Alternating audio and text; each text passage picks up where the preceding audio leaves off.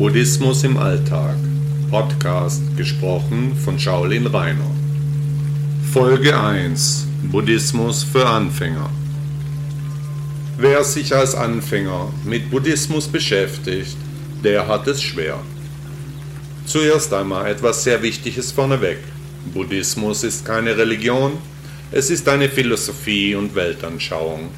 Buddha mahnte seine Anhänger ausdrücklich, ihn nicht anzubeten, sondern nach persönlicher Erleuchtung zu streben. Deshalb kann man einer Religion folgen, etwa als Christ, Moslem oder Jude, trotzdem aber auch Buddhist sein.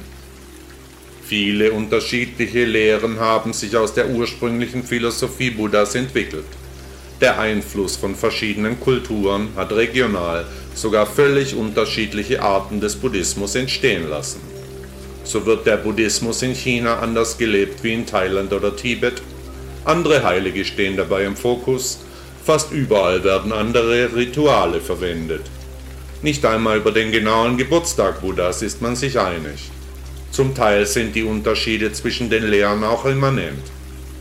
Ich für meinen Teil folge der reinen Lehre Buddhas sowie den Ausprägungen, die seine Weltanschauung durch Bodhidharma und Huineng im Shaolin-Tempel China erhalten hat, dem Chan-Buddhismus. Chan oder Zen stammt ursprünglich aus China. Von den großen religiösen Weltanschauungen unterscheidet sich der Buddhismus fundamental. Hier geht es nicht um ein Glaubenssystem. Die Lehre Buddhas hat als Ziel keine Abhängigkeit von Gott oder Göttern, nicht die Bindung an eine höhere Macht, im Buddhismus ist kein Zwiegespräch in einem Ober- und Unterordnungsverhältnis erforderlich. Im Buddhismus geht es um die Gesetzmäßigkeiten der Weltenordnung, um das Erreichen der Bestimmung des Menschen, der Erleuchtung. Es geht im Buddhismus eben gerade nicht um Glauben. An die Erleuchtung muss man nicht glauben, sie ist kein Bekenntnis.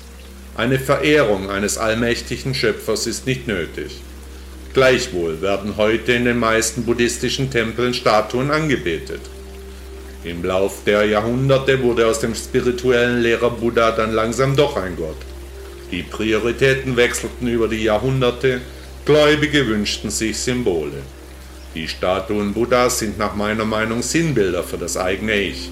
Sie dienen der inneren Sammlung, sie sind Wahrzeichen für das Gesetz von Ursache und Wirkung. Wer war der Mann, der als Siddhartha Gautama vor 2500 Jahren geboren wurde und dem heute Millionen von Anhängern auf der Welt als Buddha folgen? Er war ein indischer Prinz und wurde wahrscheinlich in Lumbini geboren. Sein Vater war der mächtige König Sudodana vom Stamme der Shakyas. Seine Mutter war die schöne Maya. In vielen Wohnungen rund um die Welt sieht man heute eine Statue von Buddha. Asiatische Restaurants und schwedische Möbelhäuser stellen seine Figuren gerne auf. Wir assoziieren eine Abbildung von Buddha mit Frieden, Gleichmut und Entspannung. Sein Abbild kennen wir, doch was wissen wir von ihm? Und was genau hat er eigentlich gelehrt? Wie wurde aus der Lehre dann eine weltweite Bewegung oder Religion?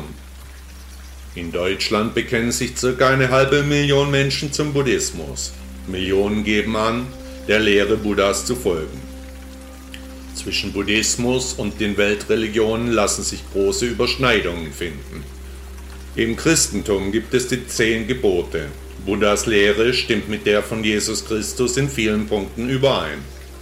Für mich persönlich ist Buddhismus aber keine Religion, sondern eine für mein Leben grundlegende Philosophie.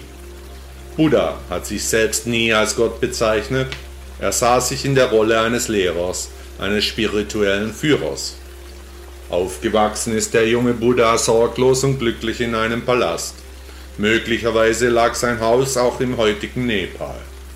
Ähnlich heutigen Millionärskindern konnte er ohne Sorgen seine Jugend verbringen. Zahlreiche Geschichten sind aus dieser Zeit von ihm überliefert.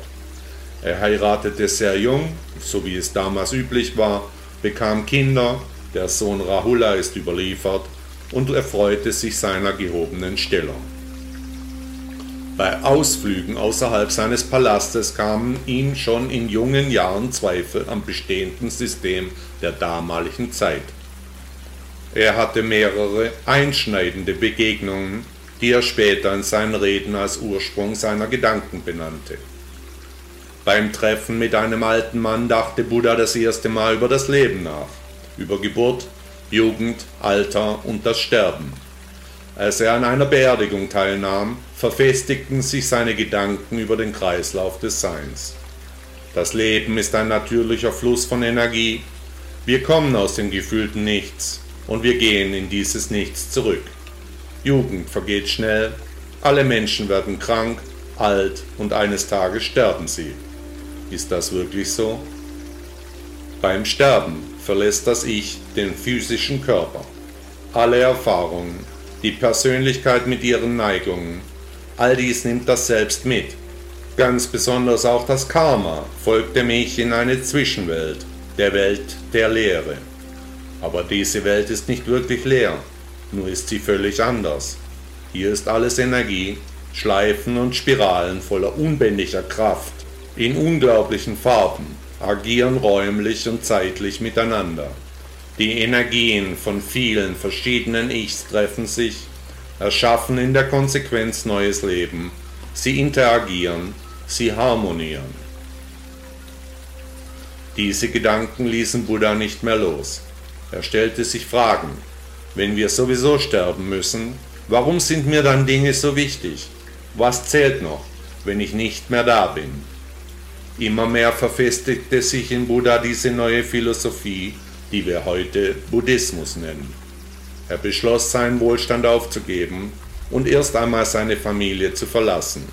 Er wählte das Leben eines Bettlers, in seiner Zeit dem Leben eines Mönches sehr ähnlich, und fing an zu reisen. Er traf viele Menschen, einfache Leute und Philosophen, alte, junge, Männer und Frauen, Mönche und Reiche, mit allen tauschte er sich aus.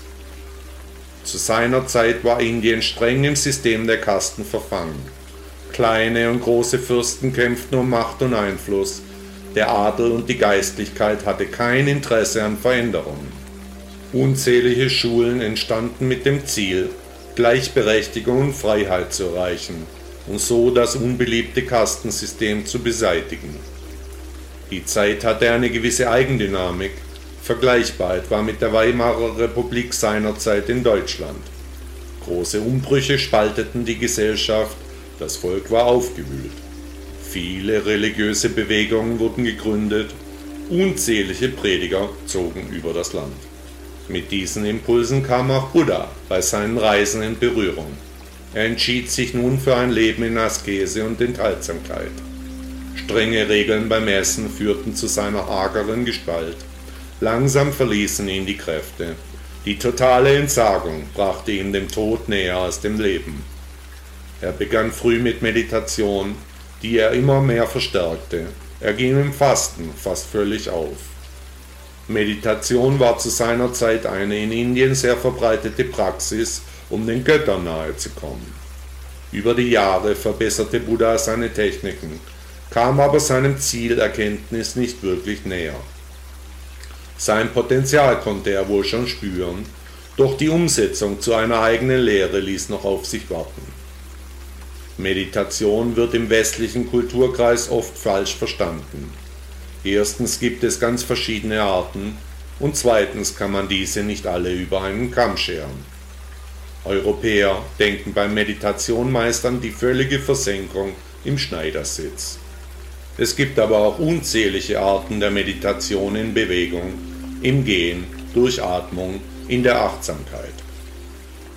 Bei der Meditation des historischen Buddhas dürfte es sich um eine nachdenkende Meditation gehandelt haben, bei der er zwar im Schneidersitz meditierte, dabei aber über den Sinn des Lebens nachdachte und reflektierte.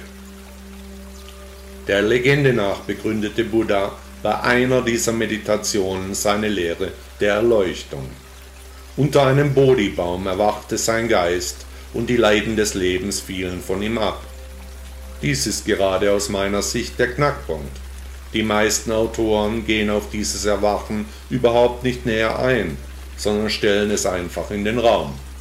Dies begründet sich sicherlich in der Tatsache, dass eben diese Autoren gar keine Erleuchtung erfahren haben daher darauf auch nicht eingehen können. Es war wahrscheinlich sogar so, dass Buddha seine Erleuchtung eben nicht unter besagtem Baum fand, sondern erst, als er alles Wollen aufgab, er sich völlig erschöpft am Ufer eines kleinen Baches niederließ, er nach Erkenntnis auch nicht mehr verlangte, erst dann kam die Erleuchtung endlich zu ihm. Der essentielle Punkt in der Lehre Buddhas ist das Streben nach Erleuchtung. Wenig ist von Buddha direkt überliefert, meist sind seine Worte viele Jahre nach seinem Tod aufgezeichnet worden. Über die Zeit kamen die Auffassungen seiner Nachfolger zur Lehre Buddhas additiv hinzu, vergleichbar mit den Abänderungen, die die Kirchen an den Worten Jesus Christus nach dessen Ableben machten. Nach meiner Auffassung geht es beim Buddhismus einzig und alleine um die persönliche Erleuchtung. Was meinen Sie, gibt es möglicherweise eine Aufgabe, die die Menschen auf dieser Welt zu erledigen haben? Kann es sein, dass hinter unserer Existenz ein Zweck verborgen liegt, den es zu erkunden gilt? Oder sind wir einfach nur deshalb auf dieser Erde, um uns zu vermehren?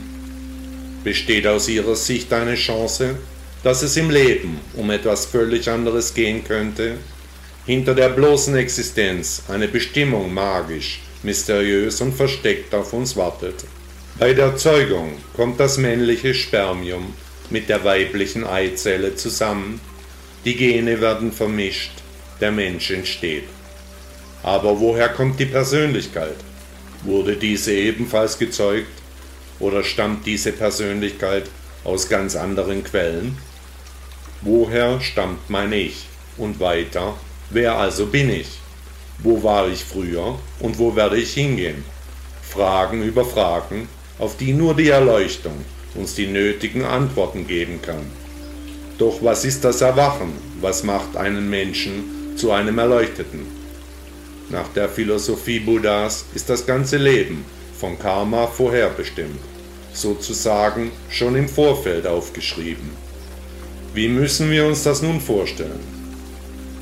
Wenn wir an eine Straßenkreuzung kommen, haben wir verschiedene Möglichkeiten. Wir können geradeaus gehen, nach rechts oder links abbiegen, wir können wieder zurückgehen oder uns an dieser Kreuzung sogar für immer niederlassen, dort ein Haus bauen, genau hier eine Familie gründen. Wir können an dieser Kreuzung eine Stunde verweilen, einen Monat, ein Jahr oder gar für unser ganzes Leben. Die Lehre Buddhas sagt uns, dass alles vorbestimmt ist, egal ob wir darüber traurig sind oder glücklich. Heute könnte man sagen, das Leben ist, als würden wir in einem Film mitspielen. Das Drehbuch ist bereits fertig, die Schauspieler sind engagiert und wir sind einer dieser Schauspieler in unserem eigenen Film. Egal was wir denken und handeln, der Film spielt weiter, ob wir einverstanden sind oder nicht. Unabhängig von Alter, Geschlecht oder sozialem Umfeld müssen wir nehmen, was und wie es kommt. Wir dürfen das Schicksal nicht zu nahe an uns heranlassen. Aus dieser Vorbestimmung ergibt sich, dass wir nichts ändern können, wir sowohl Leid als auch Glück überwinden müssen und nach Buddha den Weg der Mitte einschlagen sollen. Nicht himmelhoch jauchzend und nicht zu Tode betrübt, sondern wir müssen unser Schicksal stoisch akzeptieren. Dann finden auch wir Erleuchtung, Ruhe, Zufriedenheit und stilles Glück. Betrachten Sie das Leben wie einen Film, Ihren Film, den Film Ihres Lebens. Lehnen Sie sich zurück und betrachten Sie nüchtern und neutral jeden Aspekt Ihrer Geschichte, Ihres ganz persönlichen Films. Sie sind alt und krank? Wenn Sie der Philosophie Buddhas folgen, dann werden Sie verstehen, dass Sie erstens daran nichts ändern können und zweitens auch gerade daraus erst Erleuchtung beziehen werden. Ihr Leben ist wirklich wie ein Film. Lehnen Sie sich zurück und betrachten Sie ihn. Sie können ganz sicher nichts daran ändern. Wenn Sie nichts ändern wollen, alles so akzeptieren, so wie es ist, dann finden Sie auch Ihre persönliche Erleuchtung. Machen Sie sich nicht zu viel Gedanken. Nehmen Sie das Leben an, so wie es eben ist. Unser Schicksal steht nach Buddha geschrieben. Uns trifft daher auch keinerlei Schuld. Nach den Lehren des großen Buddha kann wirklich jeder Erleuchtung finden. Erleuchtung ist auch kein großes Geheimnis. Es ist dieser kleine, kurze Moment, in dem wir aussteigen aus dem bisher bekannten Leben, aus den Sorgen und Nöten, aus den ewigen Selbstzweifeln. Den Film hinnehmen, wie er ist, was auch immer kommen mag, ohne etwas zu wünschen oder zu wollen. Wir sind, wie wir sind, weil es vorbestimmt wurde. Unser Leben ist, wie es ist. Es beinhaltet Schuld, Hass, Gier, unnötige Gefühle. Ändern am Weg können wir aber rein gar nichts. Selbst Liebe, wenn sie vorbestimmt ist, wird sie kommen, wenn nicht, dann nicht. Nicht jeder wird in seinem Leben Liebe erfahren, andere möglicherweise mehrfach. Karma ist Karma, unser Film ist vorbestimmt. Jeder kann lieben und geliebt werden, wenn es denn sein Schicksal ist. Wer das verstanden hat, der lebt ein zufriedenes Leben der Mitte. Er ruht in sich, er wird nicht übermäßig von Gefühlen befallen, er geht den Weg Buddhas. Kurze Zeit nach seinem Erwachen fing Buddha an, seine Lehre zu verbreiten. Kernaussage seiner Philosophie war und ist auch heute, dass wirklich jeder die Erleuchtung erreichen und ein Leben in Mitgefühl und frei von Verlangen führen kann. Die Lehre Buddhas zeigt uns, dass, um Erleuchtung zu erfahren, wir nach einem langen und weglosen Weg durch ein torloses Tor gehen werden. Als Hilfestellung gab Buddha uns die vier edlen Wahrheiten als Grundlage seiner Weltanschauung. Darauf baut sich der achtfache Pfad auf, der diese vier edlen Wahrheiten ergänzt. Erleuchtung anstreben, das ist einfacher gesagt wie getan. Wie können wir diesen Zustand konkret erreichen? Erinnern Sie sich an Ihre erste Liebe. Die ganze Zeit drehten sich die Gedanken um den geliebten Menschen. Pausenlos war sein oder ihr Bild vor den Augen. Immer und immer wieder schweiften wir ab, hin zu diesem einen besonderen Menschen. Die Menschen werden den lieben langen Tag von ihrem Ego geplagt. Ständig schweifen die Gedanken ab, alle möglichen Szenarien entwirft unser Ego. Was wäre wenn? Hätte ich nur, was wird kommen? Liebt sie mich? Werde ich meinen Job behalten? Solche Gedanken kreisen die ganze Zeit durch unseren Gedankenpalast. Sie sind in keiner Form nützlich, das Ego muss zum Schweigen gebracht werden. Zum Schweigen bringen wir die schädlichen Gedanken aber nur dann, wenn wir unserem Gedankenpalast eine Aufgabe stellen, wenn wir die Möglichkeit bieten, das Ego anderweitig zu beschäftigen. An die frei gewordene Stelle tritt in unseren Gedanken nun die Erleuchtung. Wieder und wieder schweifen die Gedanken nun zur Philosophie Buddhas, sowie einstmals zum geliebten Menschen. Was ist, wenn an der Sache mit der Erleuchtung etwas dran sein sollte? Wenn es wirklich eine Aufgabe gibt, die wir Menschen absolvieren müssen, wenn es eine echte Chance gibt, aus dem Kreislauf der Leiden endlich auszusteigen. Wie würde so eine universelle Existenz aussehen? Wo war ich vor meiner Geburt? Wohin gehe ich nach meinem Tod? Welche Farben sehe ich jetzt, wo ich darüber nachdenke? Welche Energien kann ich spüren, wenn ich mich mit diesem Konzept der Erleuchtung beschäftige? Wenn schlechte Gedanken auftauchen, dann schieben Sie diese zur Seite packen Sie sie in eine imaginäre Box in Ihrem Gedankenpalast. Geben Sie der Box eine Farbe. Meine ist rot. Konzentrieren Sie sich auf das Konzept der Erleuchtung. Ersetzen Sie schlechte Gedanken, wenn sie auftauchen. Sofort mit Gedanken über Ihre persönliche Erleuchtung. Kann es sein, dass an der Sache mit der Erleuchtung wirklich etwas dran ist? Buddha versammelte später in seinem Leben Jünger und Gefolgsleute um sich und gründete eine Gemeinschaft, einen buddhistischen Mönchsorden, die Sangha.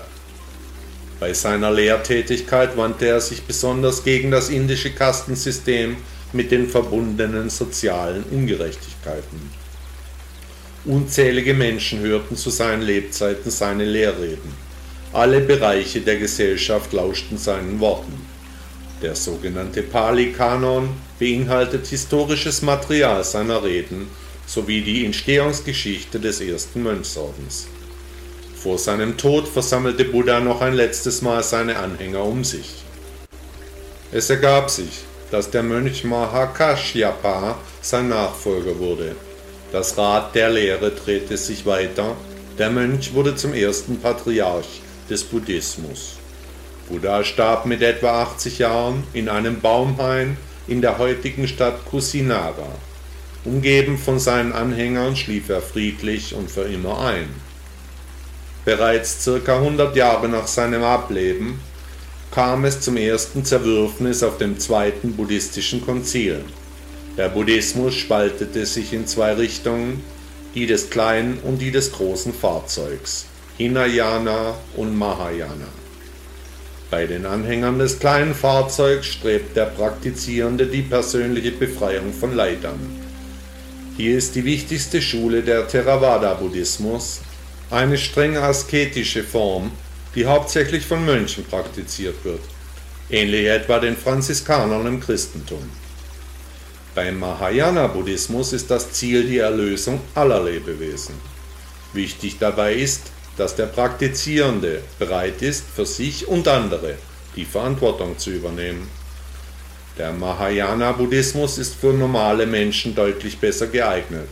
Man muss nicht Mönch oder Nonne sein, um hier eine buddhistische Heimat zu finden. Charakteristisch ist bei dieser Lehre heute wieder die Darstellung Buddhas und der Schutzgeister, Bodhisattvas, in Statuen und Bildnissen. Der Buddhismus des Shaolin-Tempels ist eine Unterform des Mahayana-Buddhismus und wird Chan-Buddhismus genannt, japanisch Zen. Er geht zurück auf den historischen Gründer des Chan, den indischen Mönch Bodhidharma, der die Darstellung Buddhas in Statuen und Bildnissen im Übrigen ablehnte. In der Zeit des Kaisers Ashoka verbreitete sich die Lehre Buddhas zuerst über Indien und danach in die umliegenden Länder. So kamen Myanmar, Thailand, Laos, Kambodscha, China, Japan, Tibet, Vietnam, Indonesien und Korea nach und nach mit der buddhistischen Lehre in Berührung. In Indien wurde durch eine Expansion anderer Religionen um ca. 1000 nach dem Jahr Null die buddhistische Lehre nahezu völlig verdrängt. Buddhismus im Alltag ist das Motto meines Podcasts. Ich versuche mit meinen Worten einfach und verständlich zu erklären, wie man als Buddhist den Alltag bewerkstelligen, wie die Philosophie des Lehrers aller Lehrer im täglichen Leben eingebunden werden kann. Durch meine Webseite bin ich von einem einfachen Buddhisten mit einer Meinung zu einem buddhistischen Lehrer geworden. Durch die Arbeit an diesem Blog, aber hauptsächlich durch die Menschen, die meine Texte lesen, sich meine Worte zu Herzen nehmen. Durch die Leser, die durch meine Aussagen zum Nachdenken angeregt werden. Ich als buddhistischer Lehrer, was für eine seltsame Vorstellung. Die unübersehbare Flut an buddhistischen Texten und Lehrern macht es für Anfänger und Interessierte sehr schwer, wirklich durchzublicken. Einen buddhistischen Chan-Lehrer zu finden ist fast nicht möglich. Erleuchtete Menschen ziehen sich nach dem Erwachen meist völlig zurück, sind nicht mehr von dieser Welt, geben ihr Wissen deshalb nicht weiter. Nach Buddha sollte seine Lehre von Herz zu Herz weitergegeben werden, also von einem Lehrer zu einem Schüler. Wenn Sie möchten, bin ich Ihr neuer Chan-Lehrer. Ein Chan-Meister muss sein wie ein Wecker, so wie der Alarm, der uns am Morgen aus dem Bett klingelt. Er sollte mit ausgestrecktem Finger auf einen Punkt zeigen. Erleuchtung. Gern möchte ich Ihr Wecker sein, Ihr Alarm, der Mann, der Sie beim Erwachen begleitet. Ihr Lehrer, Ihr Meister, Ihr Begleiter auf der Reise zur Erleuchtung und Ihr Freund. Ich rate Ihnen, gehen Sie den Weg Buddhas. Was haben Sie zu verlieren? Wer bis hierher zugehört hat, der ist Buddhist und nun auch mein virtueller Schüler. Deshalb stelle ich hier zum Abschluss meiner Worte eine Aufgabe. Stellen Sie sich die oben erwähnte rote Box vor, die in Ihrem Gedankenpalast von nun an eine zentrale Position erhält. Wenn immer Sie von schlechten Gedanken geplagt werden, dann werfen Sie proaktiv diese Gedanken in diese imaginäre Box, Buddhas Box. Schließen Sie diese sofort, sodass die Gedanken nicht mehr aus der Box entweichen können. Ersetzen Sie diese frei gewordene Stelle mit guten Gedanken über Ihre ganz persönliche Erleuchtung. Der Jesuitenpriester und spirituelle Lehrer Antoni de Mello sagte, das Glück ist ein Schmetterling, sagte der Meister. Jage ihm nach und er entwischt dir. Setze dich hin und er lässt sich auf deiner Schulter nieder. Was soll ich also tun, um das Glück zu erlangen? fragte der Schüler. Du könntest versuchen, dich ganz ruhig hinzusetzen, falls du es wagst. Der deutsche Komponist Richard Wagner sagte, Reinkarnation und Karma bilden einen wundervollen, ganz unvergleichlichen Weltmythos, gegen das wohl jedes andere Dogma kleinlich und borniert erscheinen muss.